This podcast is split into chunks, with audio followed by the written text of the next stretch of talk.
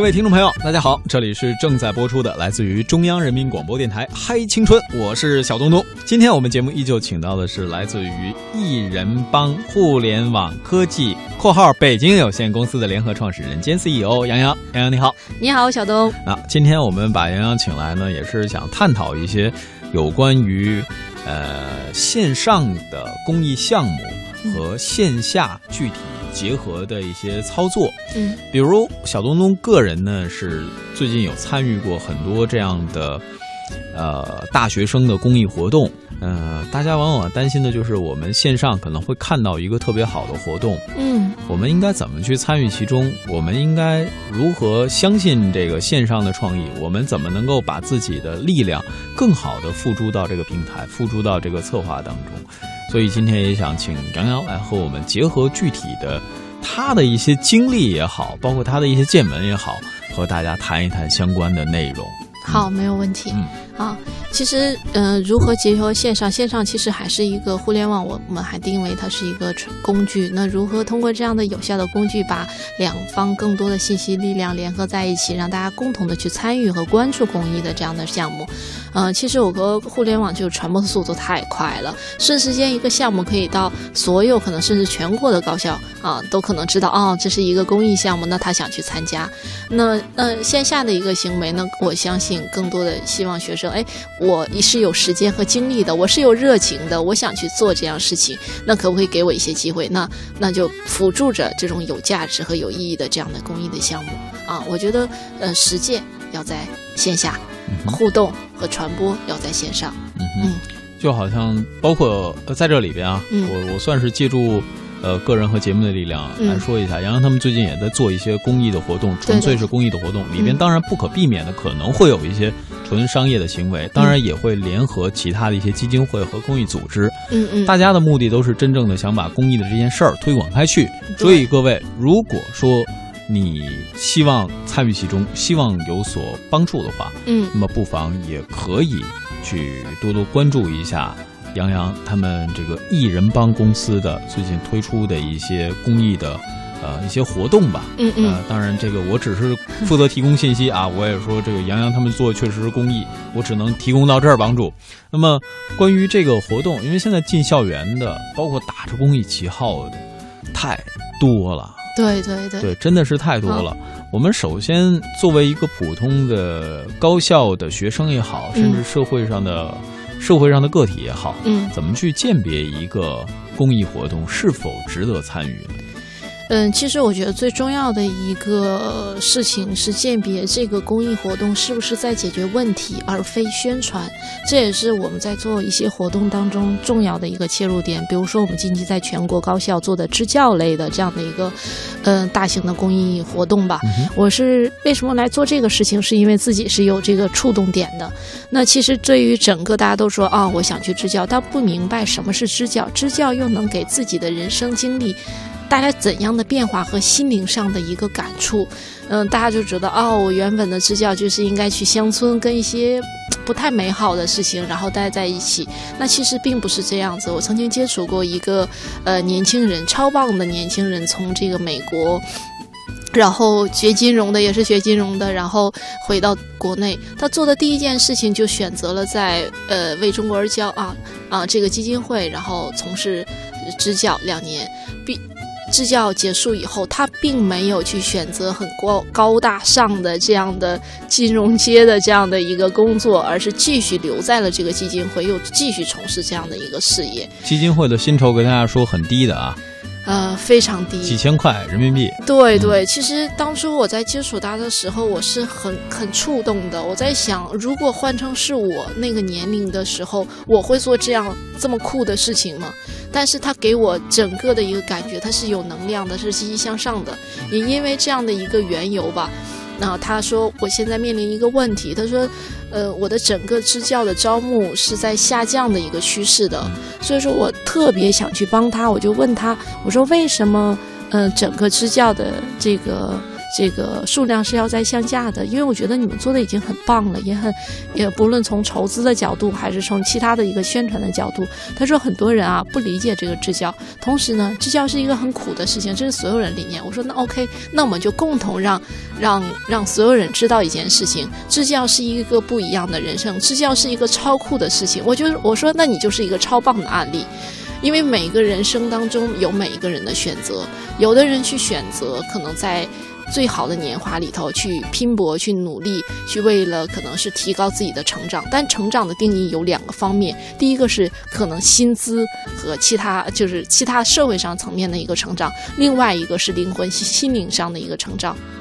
所以说，你们选择了你们认为最棒、最酷、超炫的事情。我说，让更多的人知道你们的故事。我说，让事让这种事情传播出去，让更多人知道你做的事情，让更多人去体验这种不一样的人生。这是每一个人应该去选择的东西。我说，从这个层面来讲，可以去支持到你们。我觉得这种传播，让的人知道。最重要的是别人不知道，然后大家闷头来做，说让大家知道你们的故事，知道这是一个怎样的一个事情。我说另外一个角度来讲的话，他也跟我说，他说整个在支教两年的这样过程当中，他们的不叫薪水吧，只是说吃饭的一个补助是一千多块钱，而在这个过程当中是没有其他，比如说社会保险的。啊，只有可能基金会给上的几百块钱的一些最基本的保险。那当两年以后，很多人因为两年嘛，很多企业肯定说，问你，你有两年工作经验吗？那你这个工作工作经验能为我企业带来什么的价值？那往往这个做完两年支教的这些。这些老师他是只有乡村支教的这样的一些经验，他没有社会经验，所以说很多企业把他们拒之在门外。我们也希望去联合一些企业，给他们面试的机会，给他们继续去融入社会的这样的机些机会。希望他们在这个过程当中没有跟社会上脱节。另外一个层面当中，很多人可能也认为在支教的过程当中啊，我扔在大山里面了，然后不闻不问。我们也会开展陆陆续续这样的一些实践性的活动。让更多人关更多的关注支教的这些群体去上实上上上当地去实践去看啊，原来支教是这么一件事情，原来这些孩子们是这样，他们也许不缺衣服，不缺书包，不缺文具，他们需要的是跟外界的一个呃更好的一个融合，他们需要的是陪伴，他们需要知识的力量去让他们变得更加充实，更加的棒。啊，同时呢，我们也可能会联合一些社会上一些教育资源，去给予当地更好的一些教育资源上的一个支持，让他们觉得他们做的事情是有关注的，是有支持的，是有能量的，是满足他们自己最酷最炫人生的。给我力量，陪我闯荡，也许我们都不将把爱留在我的心上。超越了太多将，时光匆忙，不曾遗忘，随时可以回头看那些时光。你在身旁，给我的温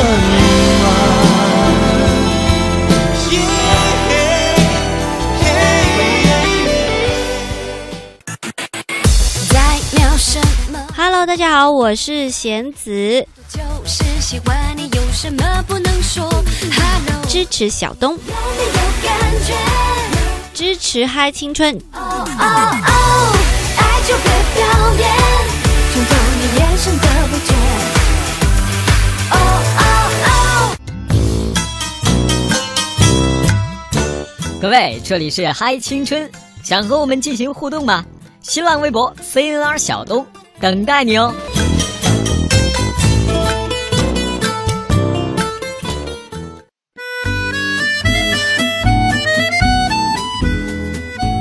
嗯，有一个小问题啊，就刚才你说到的，无论从国外留学回来的那个人也好，对，还是说真正选择到大山里支教这几位老师也好，嗯，他们在选择职业之前，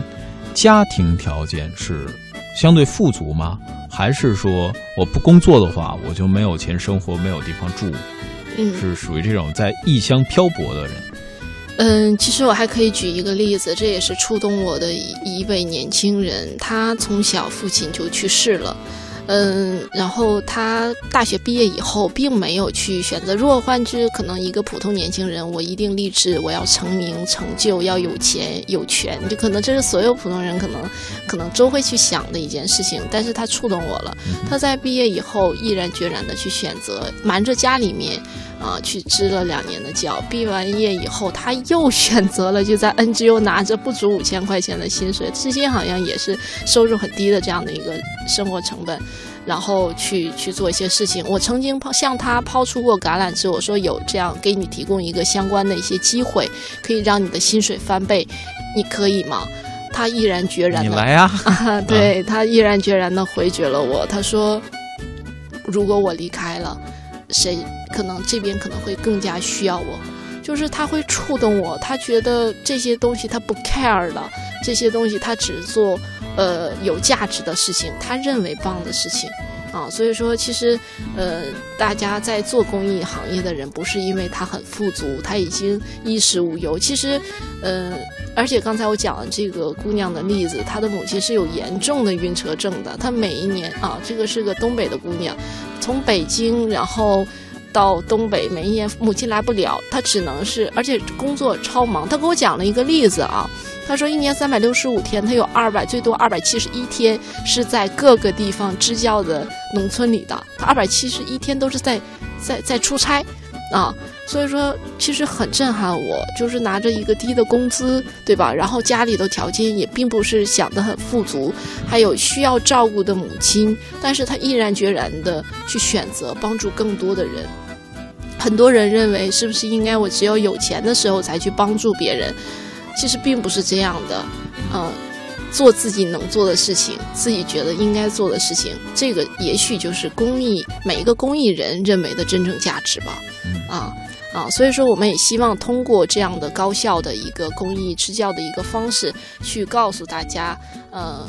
其实你可以有一个不一样的人生啊，你可以去做一下这样的一个体验。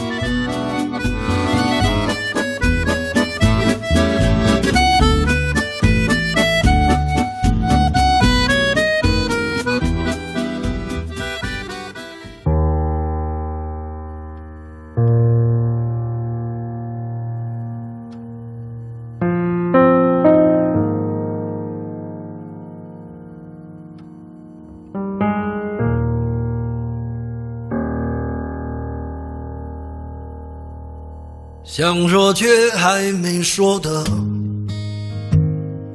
还很多，咱这是因为想写成歌，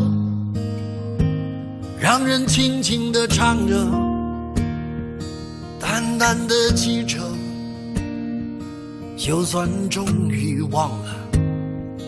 也值了。说不定我一生涓滴一念，侥幸汇成河，然后我俩各自一端，望着大河弯弯，终于敢放胆，嬉皮笑脸面对人生的难。也许我们从未成熟，还没能晓得，就快要老了。尽管心里活着的还是那个年轻人，因为不安而频频回首，无知的索求，羞耻与求救，不知疲倦的翻越每一个山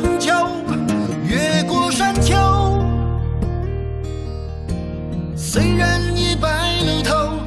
喋喋不休，时不我予的哀愁，还未如愿见着不朽，就把自己先搞丢。越过山丘，才发现无人等候，喋喋不休，再也换不回温柔。为何记不得上一次是谁给的拥抱，在什么时候？我没有刻意隐藏，也无意让你感伤。多少次我们无醉不欢，咒骂人生太短，相见恨晚，人与人把妆哭花了也不管。遗憾我们从未成熟，还没能晓得就已经老了，尽力却仍不明白身边的年轻人。自己随便找个理由，向心爱的挑逗，命运的左右，不自量力的还手，直至